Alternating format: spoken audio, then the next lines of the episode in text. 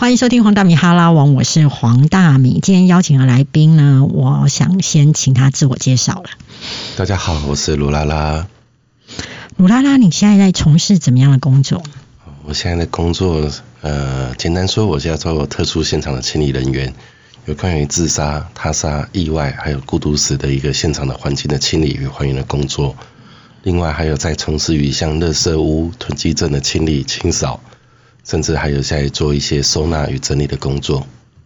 我问一下哦，所以当有一个命案的现场，有一个他杀的现场，或是有一个人上吊自杀，那你们就会被扣过去，说去帮忙整理那个房子。哦哦，不是的，应该是啊对，告诉我一下流程，我好好奇啊。应该说，当事情发生的时候，那警方人员会到场，嗯到时候确认没有问题之后，会有遗体的接运人员，像大师兄。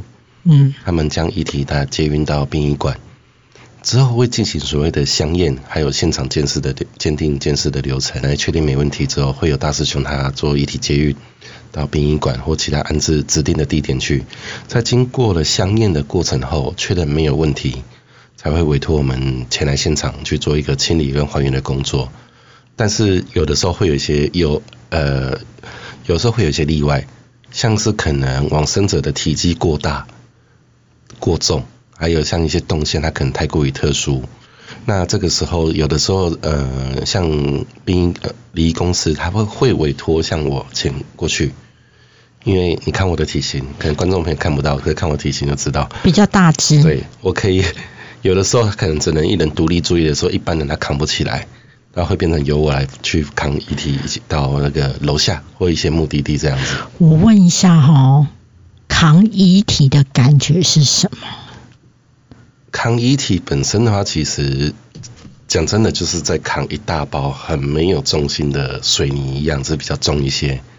可是我会觉得遗体之外，重点是我像我们的个案很多都是腐败，腐败很久，所以有的时候在尸袋里面的时候，不只是扛着遗体，它发因为腐败作用产生的热度、温度，那时候已经不是冰冷的。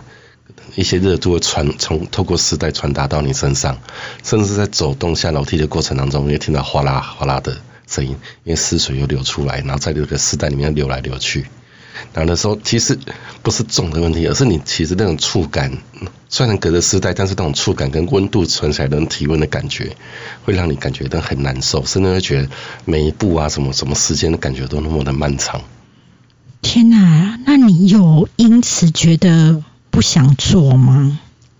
倒是不会，我会觉得这我们的工作选择了。如果说一点要一点挫折你就不想做的话，其实你做什么工作迟早都会一下就放弃了。你做这个工作几年了？做这个工作其实已经是八九年了，你现在几岁？四十啊。做这一行十八九年。嗯，我大学还没有毕业的时候就在从事殡葬业工作了。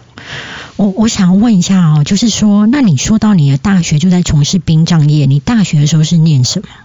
我大学的时候是念生死学系，就是有关于像生命教育啊、死亡哲学，还有所谓的殡葬礼仪相关的一些学问的研究。那你那时候为什么想要学生死学啊？其实那时候在高中的时候，我们有去打工嘛。那时候打工，我在便利商店工作。那其实那个时候在工作的时候，经常会遇到所谓的 OK。那个时候我就决定，我以后要从事一个工作，绝对不会有客人一直来烦我、打扰我，然后也不会跟我呃每天来抱怨东抱怨西的。后来我就异想天开，想到，哎，那我从去做殡葬业好了，因为死人不会跟你抱怨，除非他动了起来。死人的家属会跟你抱怨啊。你要知道，当时年纪小，我不知道有家属这回哦，事啊。哦对，拍谁拍谁拍谁，所以你那时候就想要说，殡葬业死人不会跟你抱怨，嗯所以你会觉得念个生死学还不错。对啊，我就觉得，呃，至少我每天都要去面对这些往生者，我去对他们做服务的工作，他们也不会抱怨嘛。可是我要跟你讲一件事情，就是比如说像我高中的时候，我想要念观光学系，因为我觉得我很喜欢旅游，很想要当导游。当我要选观光系的时候，我的家人立刻跟我说：“你如果要去当导游，你现在高中毕业就可以去啊，你干嘛念大学？”那你家人有这样子跟你说吗？我家里也是、啊，应该是说我以前小的时候，大概国呃国中的时候，我爸一直跟我讲说，你不好好念书，你以后只能去做偷工啊，就是那种以前办丧事的一些捡骨啦，然后就是洋洋哎，对，然后后来他听到念生子学系的时候，他就讲：“你迟早要你你以后要去做这一行的话，你为什么不干脆书不要念了，现在直接去殡仪馆报道就好了？”对呀、对啊，对呀、我家人也是这样想啊。那那你怎么说？呃，就左耳进右耳出嘛。哦，你就不鸟他？对啊，那学费谁付？自己啊，你自己付学费？哇，所以你其实是很坚定你自己要什么的。应该说，我从以前家人会一直说希望我从事某个职业或走某一条路，可是那时候就会觉得，我为什么一定要不断的复制贴上这样的过程？那甚至看到别人的家庭也是这样，爸爸做什么工作，他希望儿子或女儿要做这样的工作，那我觉得我们很僵化的在这条线里面，为什么不试着去跳出来？那你在念生死学的时候，你有想过一件事情吗？嗯，那我将来就是一定要去从事殡葬业了，还是你在念的过程当中，你反而会觉得我想要转其他行业？应该说在念的过程当中，后来发现这一行没有想象中的那么容易，因为以前看到的是一个外在式的一些仪式的过程，嗯只是说在念书的时候，慢慢会去探究到，哎，所谓的宗教仪式里面的意义是为什么，还有一些风俗习惯跟现实上生活的一些冲突，那反而会觉得说这个工作还挺有趣的。那包括呃，这样讲好，我们以前会去做捡骨的那个动作，你们以前做捡骨是在学校就在学捡骨，还是说实习的时候，实习的时候哦捡实习对，实习去哪里实习捡骨？我们大学的从事殡葬业是因为我们大学的时候就要去外面做实习嘛。嗯，然后那时候实习的时候，突然跟我讲我们要去捡骨了。应该说，我念书的时候学到捡骨相关知识，应该就是哎挖土、开棺、骨头取出来、整理整理，然后就结束了嘛，对不对？对，我们那时候一开棺，哇，水是满的，什么水？就就是那个水深的整个墓穴都是满的，然后连棺木里面都是水。然后有一句古话不是讲“干千年丝万年，干千年丝万年”，对不对？对，在考古里面，就真的里面的遗体什么被水泡的都没有腐败，变成所谓的造化、造尸。我们以前台语啊，我不知道这样对不对，我妈都跟我说，黑黑叫做印溪，有湿印、水印嘛，水印是这样子，那为什么会有水进去棺木里面？因为可能它在地层那边，它有地下水慢慢渗进去，或者是它排水没有做好，它它没有做好排水，所以水就积在里面，没有没有走掉，没有漏走。可是你知道，我妈教会我的观念是说，印溪对后代人，就是对下一代人是不好的。对啊，那你那时候看到第一眼看到那个所谓的没有腐化，然后泡在水中的棺木的时候，你当时几岁？我记得我那时候才二十一吧，那你那时候的感受是？我那时候感受课本没有教，人家那时候讲课本没有教，然后要怎么办？要怎么做？那时候那时候我就站在那边，因为我们那时候帮忙挖开以后，我就站在那边，然后反正就是很多的脏话过去之后，在想到底要干嘛，接下来该怎么办？后来也是那种捡骨师傅来，就是去指导我们要去怎么去做的时候，发现这一行其实其实它跟课本这边的差异真的很大。学术里面，包括老师可能都是有经验的，可是他们在教导过程当中，可能他们还有很多没有遇到的过程。那那我那我一定会想要问哦，既然你因为你知道家属如果看到说那个尸骨没有腐化、一定内心会有一点紧张嘛。那你们要来怎么样做下一件事情？因为会去做到捡骨的时候，都已经是埋很久了。那那那，请问一下，后来你的师傅是怎么样去处理那个没有腐化的尸体？因为事先都会说明，因为不保证每个遗体真的下葬以后都会做，都有可能会腐呃完全腐败，坚果它是顺利的，嗯，所以都会讲说，那可能会还要需要经过所谓的二次火化。对，早期会会经过二次火化，就是重新就准备一个保姆保姆棺、保棺，把它呃重新再入殓之后，送送到殡仪馆去，再再次火化之后再取它的遗骨这样子。哇，所以是可以二次火化。那可以啊，因为像现在的，像现在的话都会比较鼓励，因为剪骨它筋斗大概一尺高，嗯，一尺高，那可能也占用空间，那他们会鼓励你们在火化可以压缩一下它的可以，嗯，应该说的骨灰存放的空间这样子。那那你那一次在二十几岁的时候，然后看到了印溪，然后整个就是经有有有觉得，哎，怎么跟课本不一样？外加有脏话飘过去之后，有让你开始打退堂鼓，不要做这一行吗？倒是没有，但是那时候我们记得我们第一次实习回来之后，不是重回去返回学校嘛？对，就很多人他就就可能就转系啊，或者他不愿意再进入经过呃再从事这一行的念头都有了。因为我那时候有提过，在其实我在实习的第一天。我就接到清理现场的工作，他是过世在水塔里面。嗯，对，老人家因为可能某些原因，他在水塔里面溺毙，然后那时候就拿着长柄刷，打着赤脚，西装裤都卷到那个小腿上嘛，然后就跳进去水塔里面去刷水塔。你知道一般人啊，像我那一天去送别我的呃同学。我我是诶觉得抱着怀念的心情，所以我是很珍惜去看他最后一面。但是我妈妈一听到我去看人家的最后一面，其实我妈妈是不太开心的。那你自己这样一直在看，尤其很多时候是意外死者的最后一面的时候，其实你你后来对于看这些往生者的容貌是怎么样的？改变就是说，你从你一开始是不是会不习惯，还是一开始就很习惯？一开始怎么可能会习惯？真的吗？尤其你看到的应该是跟我看的不一样，因为我看到的几乎都是已经化妆化的很 OK 的。我们一开始看到遗体的时候，讲真的，就是脸上外表很平静，但是内心就真的是澎湃起荡。你自己的外表很平静，内心澎湃。对，因为就是。就是讲很多的脏话的音，就消音嘛，然后就开始想，我到底该怎么做？接下来就是每会不断遇到的时候，我我接下来该怎么办？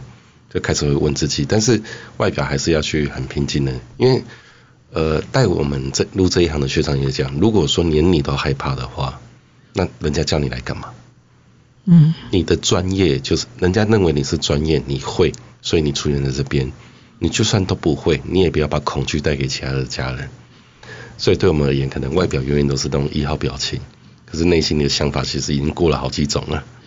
那一直到现在的话，其实在看，你说不怕不可能，不怕不可能。天哪，我好欣赏你的态度哦。对我来讲，它就是不一样的生命，它结束呈现在这边。如果说是像一般的往生者，他可能一般的就躺在那边，那我觉得他就像睡着一样。对，可是今天他已经是过度的，我们说的腐败啊、肿胀，甚至被虫咬。我们遇过很多被什么蟑螂已经啃死的差不多，被老鼠给咬过。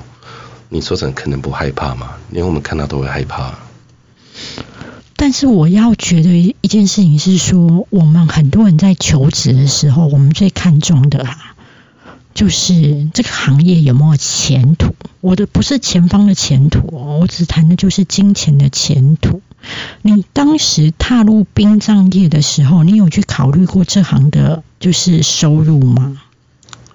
其实还没有特别去想过，因为我那时候其实对于一个工作，它到底会得到多少收入，怎样算高薪，其实讲在那个时候不太会去思考这些问题。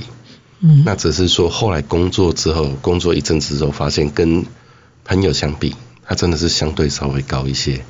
但是后来就想，他到底划不划算？他的起跳薪资，我如果进去菜鸟刚入行，大概可以拿到多少？这比较不一定，因为看每间公司规定不一样。对。但是像我的话，也有从两万多开始学起来的。但是好像我常常看到很多的礼仪公司在招募人员的时候，都会强调啊年收会破百万，是真的吗？假设你都会，然后本身的话会开车，因为呃殡葬业开车是基本嘛，嗯，然后你愿意加班，应该说这一行就是等于二十小时要待机昂扣，对，然后工作情务上都可以配合的话，然后接案顺利，百万本来就是还 OK 了。表示你有拿过百万，可是我知道你现在在做死亡清扫这个工作的时候，其实是没有办法收入那么高的。你为什么肯？应该说死亡清扫它本身它也算是一个收入还 OK 的工作。嗯，前呃先讲一下大前提，它是说因为没有人愿意做，没有人敢做，那是那相对于在从事这工作的时候，它有一定的技术跟成本存在，所以。以消费者本身呢，他要也付出一定的代价。嗯，那为什么收入不高？部分是因为我们的很多的个案在遇到的，在委托我们的时候，其实他本身的状况是很不 OK 的，可能全家都是低收入、中低收、低收收入户，甚至他可能因为家人他被弃养，他被遗弃了，不好意思，他被遗弃，然后还有很多一些特殊的状况，那会或者是我们说的社会福利安全网这些没有一没有照顾到的一些人。还有另外的话，就是突发状况，可能家里的经济支柱就突然这样走掉，家里已经没有其他经济收入来源的话，那遇到这些个案的时候，你到底要收还是不收？已经没有办法收费，那就只好自己贴了。所以你会说总体来说的话，你说整体的收入来讲，它可能没那么高。我好感动哦！我以为你会说，呃，到底要不要收，很挣扎。那你只能够少收一点。那你刚刚居然讲是说，那就不要收了。你少收，那跟不收不是一模一样吗？我我我在节目开录之前，我问了你一个问题，但是非常的震撼我，所以我很希望我的听众也能感受。你知道吗？我们其实，在对于金钱上面，大部分的人可能都跟我一样，我们是有一定的追逐。那我在开录之前就知道说，其实你放下了百万年收，然后可能现在的收入等于加上你又会啊慈悲心，可能有些不收，可能收入可能是砍了蛮多的。然后我就问你一个很实际的问题，就是说，当你的同学、你的朋友都开始在开名车、住豪宅的时候，你的感受，你不会被影响吗？你是怎么回答我的？其实你说被影响，我觉得这些那是他们的事情。开名车，他享受什么？他金钱对于来讲，如果说他们就这样的转换，对他们也是有意义的。那就是他们的意义。可是对我来讲，它不代表大家在我身上可以起作用。我觉得我吃喝够用就可以了。你说我留下什么东西啊？我觉得你留的越多，你说我们所有的晚辈下一代，他会真的会去感激我干嘛？不会。你反而是要给他一什么正正确的教育、人生观才是最重要的。那你对于欲望的追逐，你的想法是？我觉得欲望的话，是因为我们的不满足。我们今天得到这个东西之后，我们会去想，我们可不可以满足于我们去需要的东西，需要的另外一件个呃事物的条件，而反而去想要得到，想要去拿取跟抓取的越来越多。你拿取跟抓取越来越多的时候，你会发现你的欲望它是不断的扩大的，而是你满足，你要去学会去满足于当下现有的东西才最重要。我们看很多的个案的现场就是这样子。家里不断囤积跟堆积的，其实我们看上去是完全没有用的东西，可是他却是不断的去收集这些东西，他认为去满足他填补他那个内心的一个欲望的一个存在，就像我们所说的不良习惯，抽烟或喝酒，他们是不断去填补跟安慰他们缺乏的一个空缺乏的一个存在。那为什么人要去赌博？甚我们呃讲最基本，为什么要买乐透？买乐透，你说是买个希望一样，其实它不也是要满足你对于致富的一个欲望吧？嗯，我们就是因为想要发家致富的欲望，我们才会选择去买乐透。我们不断去规划说，你中了头奖要怎么办？其实是因为因为你没有，所以你一直想要说，期待着你有了之后，你想要怎么做，所以你才不断的会去投入于这个事情当中。当然会发生一个非常好的结果，就是国家社会公益非常感谢你。你在开录之前跟我讲的那句话，我觉得很值得深思。就是说，当你会不断的欲望去追逐、去抓取很多物质的东西的时候，其实是因为你真的不知道你要什么，所以你只能够追寻社会的脚步跟期待，然后去猎取这些东西。但是猎取到之后，可能不见得就是会平静。你可能以为在抓更多会更好，但是在你刚刚的解读当中，就是当你抓越多的时候，其实。你不见得会得到更多的幸福。那你这样的人生观，当你到了呃，其实我觉得你比较像是有哲学或是佛学的人生观呢。那当你到了那个命案整理的现场的时候，有没有让你会觉得很印象深刻，想要跟大家分享？然后那个是冲击你内心的故事呢？其实你说现场里面其实。应该说死亡是各种状况都有。对。现场的话，所以也是，我是讲真的，也就大同小异。大同小异是因为你会看到什么？因为对你而言的大同小异，对我而言，可能我想的跟你不一样。应该说是那个活区瀑布，就是衣服。我们有时候可能大师兄他们会去现场的时候，因为地上都满布血水嘛，嗯，他会拿衣服啊，或者是一些棉被去做遮盖，让他自己踏过去，可能会遮盖污染物上面。那那时候就是等到我们去的时候，哎，已经开始蛆都已经长成了嘛。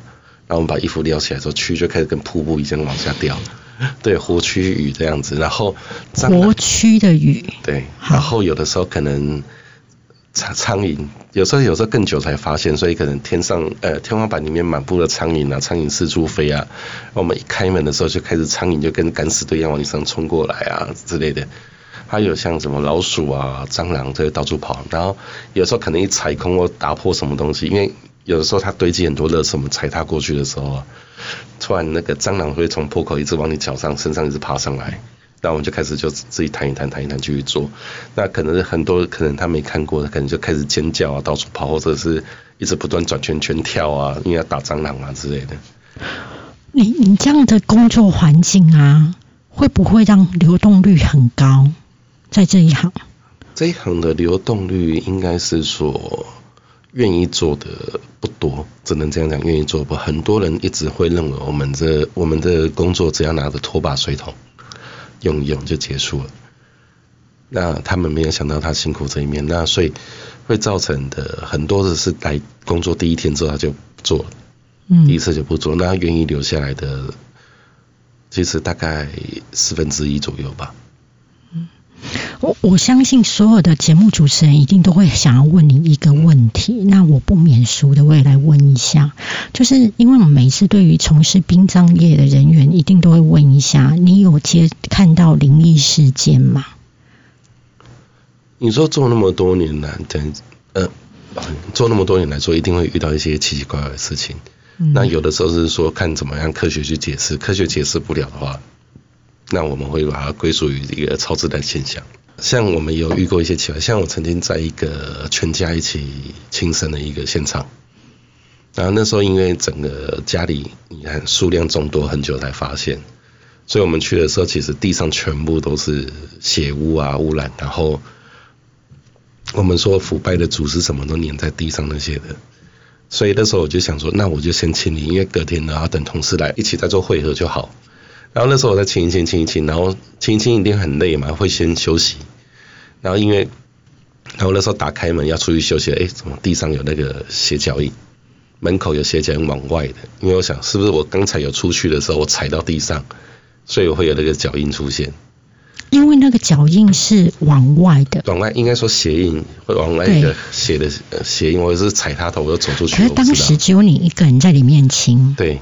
所以你怀疑自己是不是走出去，自己的脚印印在那边？对，因为我有一些工具也放外面，想是不是我刚才有出去，因为没印象，在自己在清的时候没有印象，后来没没理他，我就哎赶怕吓到人家，我就赶快把它那个脱掉，就把它清理掉，然后我就继续去做。后来做一做要休息的时候，哎，怎么又有鞋印？第二次看到鞋印，对，然后去用用，后来。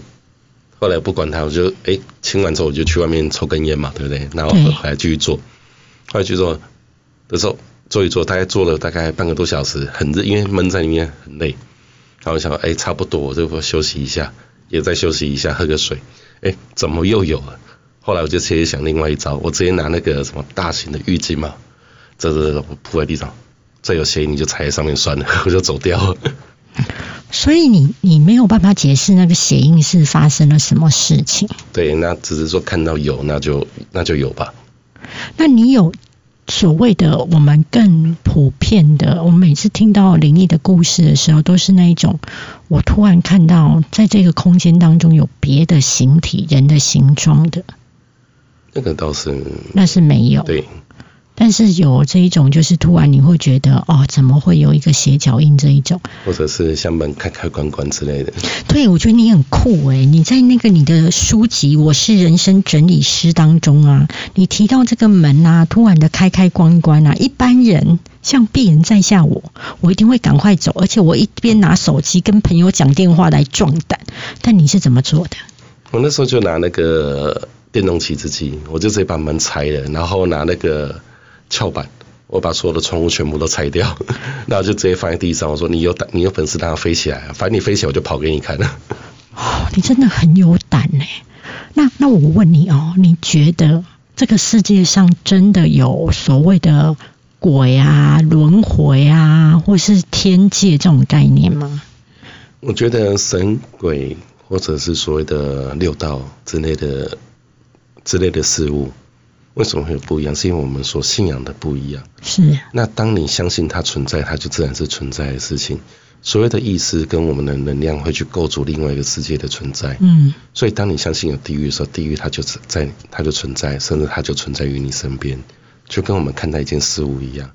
我们用乐观的心跟悲观的心去看待它的时候，它会有截然不同的两个层次层面的存在。我只有我们的心来决定天堂跟地狱。所以，假设你的意识当中，你并不觉得有这些东西的时候，其实，在你的世界当中，它就是消失了。但是，当你觉得有这样东西的时候，它就会存在在你的世界。对啊，你像像我也相信有鬼的神鬼的存在啊，而且重点是我还非常怕鬼啊，我连鬼片都不敢看啊。你非常怕鬼，然后你在从事这个工作？没有啊，遗体会遗体不会动啊，鬼会动啊。那那你有过那一种来跟你托梦的吗？倒是没有，但是每一次案件应该说结束之后，其实会有好几天会重复不断的去梦到我在现场清理，甚至我在现场因为工作的时候会听到的话语啊，那些都会不断的重复，甚至有的时候会变成王者视角的话再去看我在做工作的画面，就等于那个你在工作的那个影像。它会再度出现，然后甚至会不断的清理不完。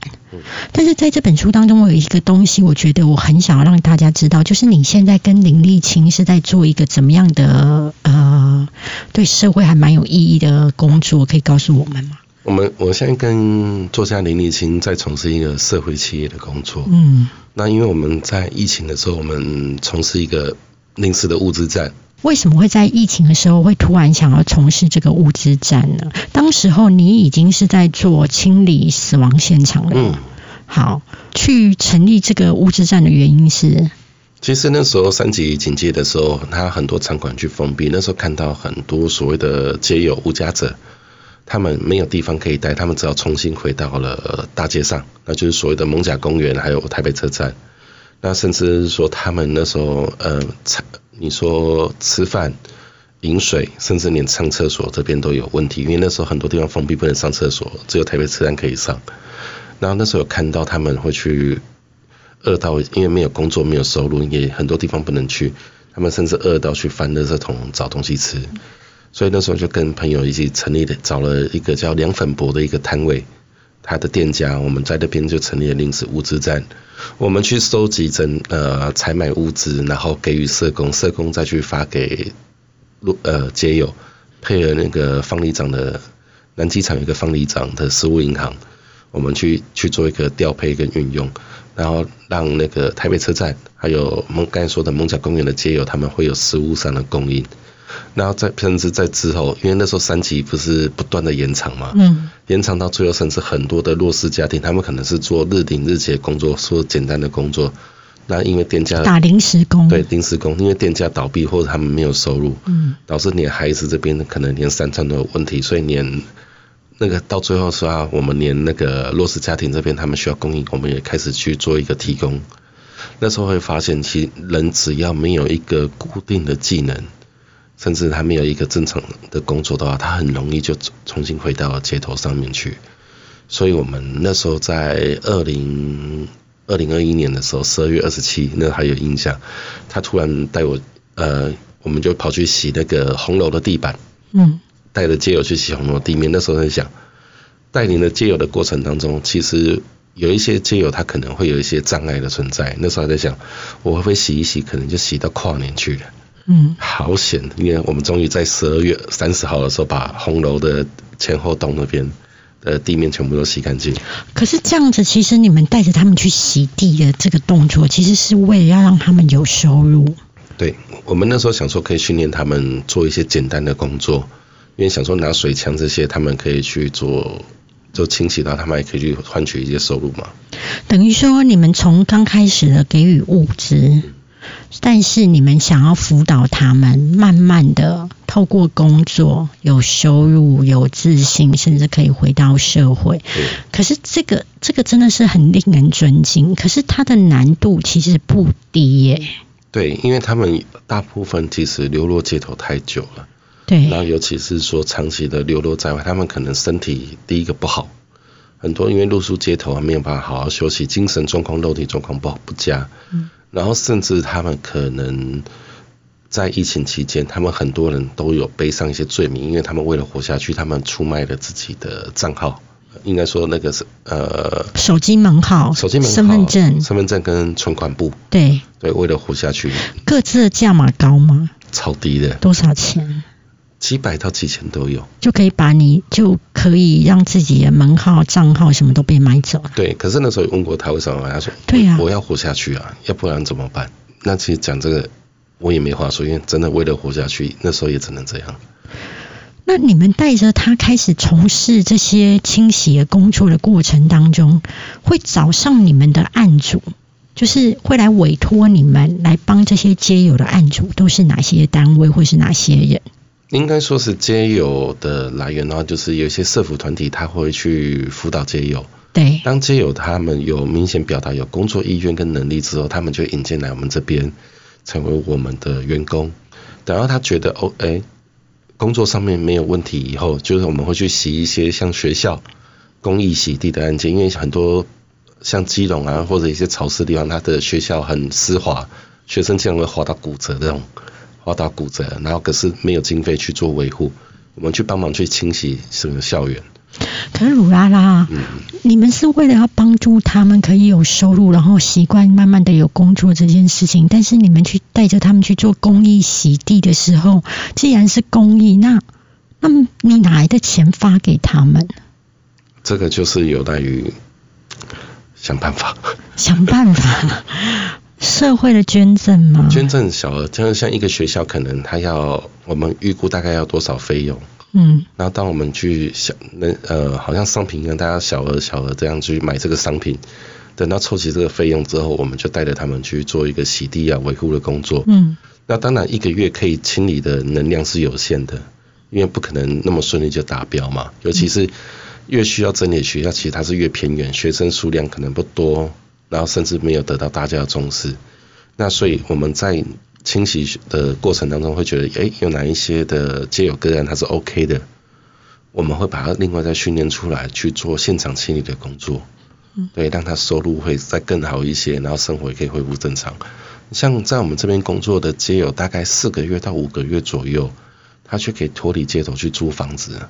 我们一般来讲，那个叫脱游，就脱离街头的状态。嗯平均大概社服团体大家呃要工作一年到两年以上，才有办法解决这个问题。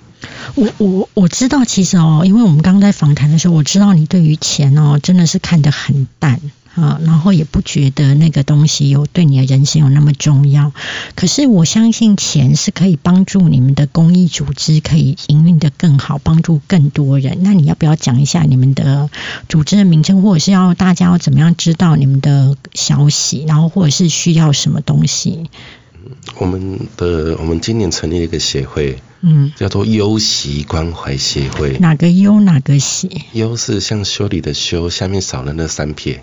修理的修理的修，对，下面少了，为什么是？哦，就是那个，呃，我帮我讲错，那你告诉我为什么要去叫这个名字其实？优的话，在数学里面它是一个这个很微小的一个单位，是然后喜是珍惜的惜。是我们希望说，大家的群众里面，我们发出最微小的对这个社会一点关怀的心，去关怀我们身边需要帮助的人，因为用大家最微小心集成一个最大的力量。嗯对，那像我们的话，我们的工作主要有几几个方面。第一个就是所谓的校园维护的专案，第二个街友的技能培训、辅导、就业跟法律相关的咨询的服务，我们会请人去帮他解决一些法律的问题。那第三个的话，就是所谓的弱势的死亡清扫、垃圾物囤积症的清理。像我们自从成立了以来，像社会局、地方的官员，他们都会委托我们去清理相相相关需要协助的一些现场。然后这方面的话也让让人家慢慢重视到说，我们所谓的孤独死，它不只是新闻上的一个偶发案件，它其实是经常会发生在我们身边周围的。有很多人他其实，在生死的议题上，他需要我们的协助与帮忙。我觉得你书里面的孤独死其实是还超越我蛮多的呃原本的想法，因为我们大部分都会觉得所谓的孤独死，他就是一个人自己住在那个家里，然后无亲无友。但事实上，你书里面的呃孤独死呢，大部分有的是有亲朋好友的，甚至他们是跟家人一起住在一起，他也孤独死哎。我觉得孤独死它只是一种。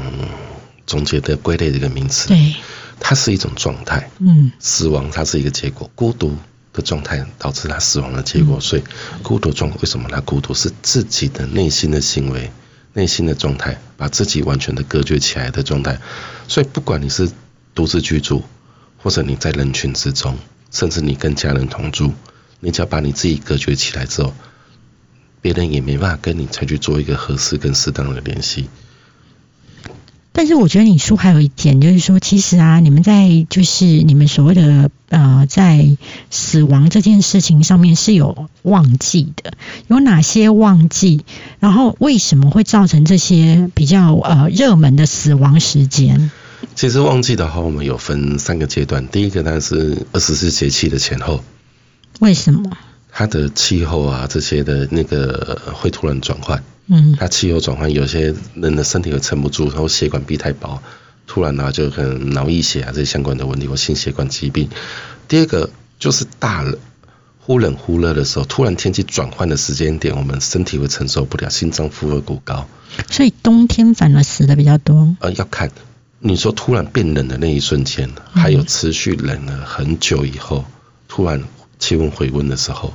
反而就是这两个瞬间点，嗯，因为身体主要是让他去习惯嘛，对不对？嗯，那有时候他身体挨不过，那可能就真的走了。然后第三个的话就是节庆，节庆为什么会死的多？以前的话我们会说，在节庆里面的话会比较特别，就有关于像情人节，嗯，圣诞节，还有像过年，很棒啊。呃，分手潮哦，分手之后撑不住。像情人节与圣诞节，我们经常接到就是可能一些分手或者是一些争执的时候，他可能会寻短，嗯，然后寻短以后，像我们的工作，他可能多了以后就会轮到我们去处理，嗯，然后还有像过年，因为过年的时候，很多人他过年的时候可能先前领的年终就开开心过年去了，但是也有很多人是过年前他就失业了。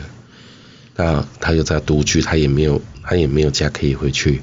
他在那种很多负面的情绪之下，他可能在过年期间就选择就自杀。那自杀以后，一直到很多天以后，哎，邻居室友他可能在年假结束回来以后才发现，哎，他已经走了。所以就轮又轮到我们来工作。所以像我们通常过年。休了几天，我们通常也是都休几天嘛，对不对？嗯。可是他们一开工的时候，当然也是我们开，通常也是我们在开始开工的时候了。我我之所以去提到这一点，是因为啊，我很希望大家要注意一下自己的身体健康，就是在那个季节交替啊，或者是长期冷的时候啊，它可能都是会让你啊不小心走到另外一个世界。还有像刚刚鲁拉提到，就是因为节庆啊，或者是说哦呃跟情人或者是圣诞节哦那个节庆不如预期，那你可能或者是过年的时候你感到孤寂，然后没有办办法面对家人的时候，所以你就。决定了就是寻短嘛，但是我想要强调一点点，就是说，其实这种感觉哦，其实你去睡觉睡一下，也许它就过了，但你可能就可以走过那样的不舒服的感觉，然后。也许就可以迎来生命的转机。在鲁拉拉这本书《我是人生整理师》当中呢，其实你们辅导了蛮多人，他去找到他的新的人生。那个新的人生不是说像连续剧一样，从此他就过了幸福快乐的日子，也不是说他从此他就开始能够工作了。里面有一个婆婆的故事，我觉得特别感动我。就是婆婆她其实是很想工作，但而且她为了想要工作，能够。当自己可以找到工作，他是把自己维持了一个很体面的样态，可是他还是找不到，哎，为什么？其实也不能怪我们残忍无情应该没有人想要雇佣一个七十六岁的婆婆吧？婆婆已经七十七十六了，，七十多岁以上要去你们公司应征的话，你今天会想走掉的话，那到底白包要包多少？哦，真的，而且会担心。然后婆婆又是独居吗？对啊，应该不是独居，他露宿街头。哦，他露宿街头。那可是我我可以申请到一些补助啊，为什么的？那他为什么不去租房子呢？我们有曾经跟他讲过，我帮你租房子好不好？嗯，钱我也帮你出。天啊，你们真的让我觉得很感动哎、就是说，第一个愿意帮他租房子，这个都已经不容易了。你知道，像我们啊，像我觉得我自己很善良，我了不起就是捐钱、捐物资，可是我很怕跟个案。太熟，因为我会觉得我自己无能为力，然后我会放不下。可是我觉得你们很感动一点是说，你们居然想要帮他租房子，甚至帮他出那个房租的钱。那婆婆怎么跟你们说？那时候帮他租房子，甚至我们有带他去看，嗯去看那个可以出租、愿意应该说愿意租给婆婆的地方。因为其实很多人他不愿意租给老人家，对因为觉得会死在那，对变凶宅。要说变凶宅清理也维护很麻烦，而且还有很多东西要回来回去的很麻烦。对，然后我那时候带他去看完以后，他就说他不要，为什么？他就说，他就说花这个钱，只为了让他可以有地方住。他觉得他不应该去拿到这些东西，所以他说他宁愿继续睡在马路上。她不愿意拿到这些东西，第一个是因为他觉得每个月要这几千块钱太贵了，还是他会觉得他没有资格？他觉得不应该花钱在他身上，天哪！他说这些钱，他说我们就留着再去做运用。因为可是那时候，他讲这句话的时候，其实为什么帮他找房子的时候，是因为那时候已经寒流要来了。去那时候就我连我们都觉得冷了，那他在该怎么办？所以我们那时候很急着帮他找房子，可是他那时候一直都不愿意接受。那甚至是说他不愿意白白获得像我们给予他的食物啊，或者是给他一些你说金钱食物，他也不愿意说白白的就拿去。他认为说他一定要来做事，他才可以拿这些东西。所以你就看一个七十六岁老人家很瘦、干瘦的一个老老者，他在我们这边就是努力的擦桌子啊、清洁厕所、帮我们洗那些衣服，他就可以换得，他只希望他可以换得他可以得到的一些我们说微薄的金钱跟收入，还有我们帮他准备的一些营养品啊，这些可以让他带回去，甚至可以来分享给呃在街头上的那一群老者，因为我们说发便当这些有的太油腻了，其实不太适合老人吃嘛。嗯，所以我们会去募集一些像桉树，还有一些补营养补充品，再去给他们。那讲真的，那么多的在街头上那么多无家者，我不可能每个都帮。嗯，那我想的至少是，难不成你这样就放弃了吗？那至少我目前看到这一个这一位，我我先帮这一位，我有能力的，我再去帮下一位，一个一个带，不然以后他怎么办？一般这样子一直长期在帮助无家者啊，可能会有一种无力感。可是我在你身上我看不到无力感呢，我只有看到你觉得我就是要坚定往前呢。你是怎么消弭这种无力感，还是你从来没有过？呃，怎么会说没有无力？一直其实一直都会很有无力哦，感都。很有，那我就安心了。原来你我你跟我也一样，那就就安心了。对，因为其实他们在一些地方上真的会，应该说比不上一般人的地方，他们可能还有一些缺点存在，嗯有有好处，但是也有坏的地方。那一定要更加倍努力，才可以让他们重返街头。但是有时候不止加一倍，是要加好几倍的力气跟能量，才可以让他们暂时的稳住。但是有时候一不着一不注意，可能他们又继续往下坠落。所以，其实，在过程当中都很充满了无力感。只是说，像我们面对烦恼跟问题的时候，我们那我们就只想办法解决，然后就用其他的方式让自己不要再陷入那么难过的状况下，让自己心里那么难过。像哎、我们可能我们不喝酒，我们不赌博，我们也不会到处去乱玩有的没的，所以我们选择另外一种方式吃东西。嗯，我本来没那么胖，本来没这么胖。对，做了 做了游戏之后胖了，哎，做了这个工作之后胖了二三十公斤。你跟人家说我们没赚什么钱，人家都不会相信你。因为我觉得你感觉上面就是，哎，怎么 size 比以前大？然后居然你告诉别人说你是因为没有赚到什么钱，你是因为觉得有更多的无力感，所以才开始去吃东西。有时候看到他们一些很天兵的行为，你也不能骂，对，因为骂了也听不懂。有的时候可能玻璃心。对，然后开始又怎么样？他们又开始自己的负面的世界的思考观了，好言相劝啊，这些有的没，或或者是呃，干脆我带你去吃东西，我们好好的讲一件事，要么所以那这样他们的生活习惯，他们会认为说，以前的生活习惯会认为说，我们要吃一些炸鸡啊，嗯，一些高热量的东西会带给他们高度的幸福感，所以我们就陪着他去吃。那本来我是不吃晚餐的人，就变得也要陪他去吃晚餐。就完全不是你职业伤害，对，这个是有职业病、职业伤害的。然后体型就这样无缘无故的在膨胀当中。拉拉，我想问你哦，因为你看了那么多死亡，那么多弱势，我我相信这些事情都会带给你对于活着这件事情有不同的想法。那对你而言，你现在觉得死亡？的感觉，或者死亡的意义是什么？或者是对于活着这件事情，你的想法又是什么？对于活着这件事，我会觉得说，我们活着的话，其实我们一直想要在做的是成就，嗯，是成就于活着的这件事，甚至让人家证明你的存在。在科尔夜总会里面也有讲过嘛，当人有两次死亡，第一次死亡是你肉体死亡的时候，肉体死亡的时候，嗯，第二次死亡是被人家遗忘的时候，嗯。其实我们不，我们的活着不断的像跟不断的在工作或在事物上是想要去证明自己，好像证明自己存在的价值，跟我们不断的去追求，追求的所谓的金钱的累积，追求的欲望的满足，去达到我们所谓的精神上的另外一种所谓的高潮。嗯，如果我们用精神高潮的话，我们来满足于我们存在的一个证明。这个是我觉得很多人他都会有这种想法：我为什么努力念书？我什么努力工作？我为什么要成就？为什么要成家？为什么要买房子？为什么要车子？要好孩子？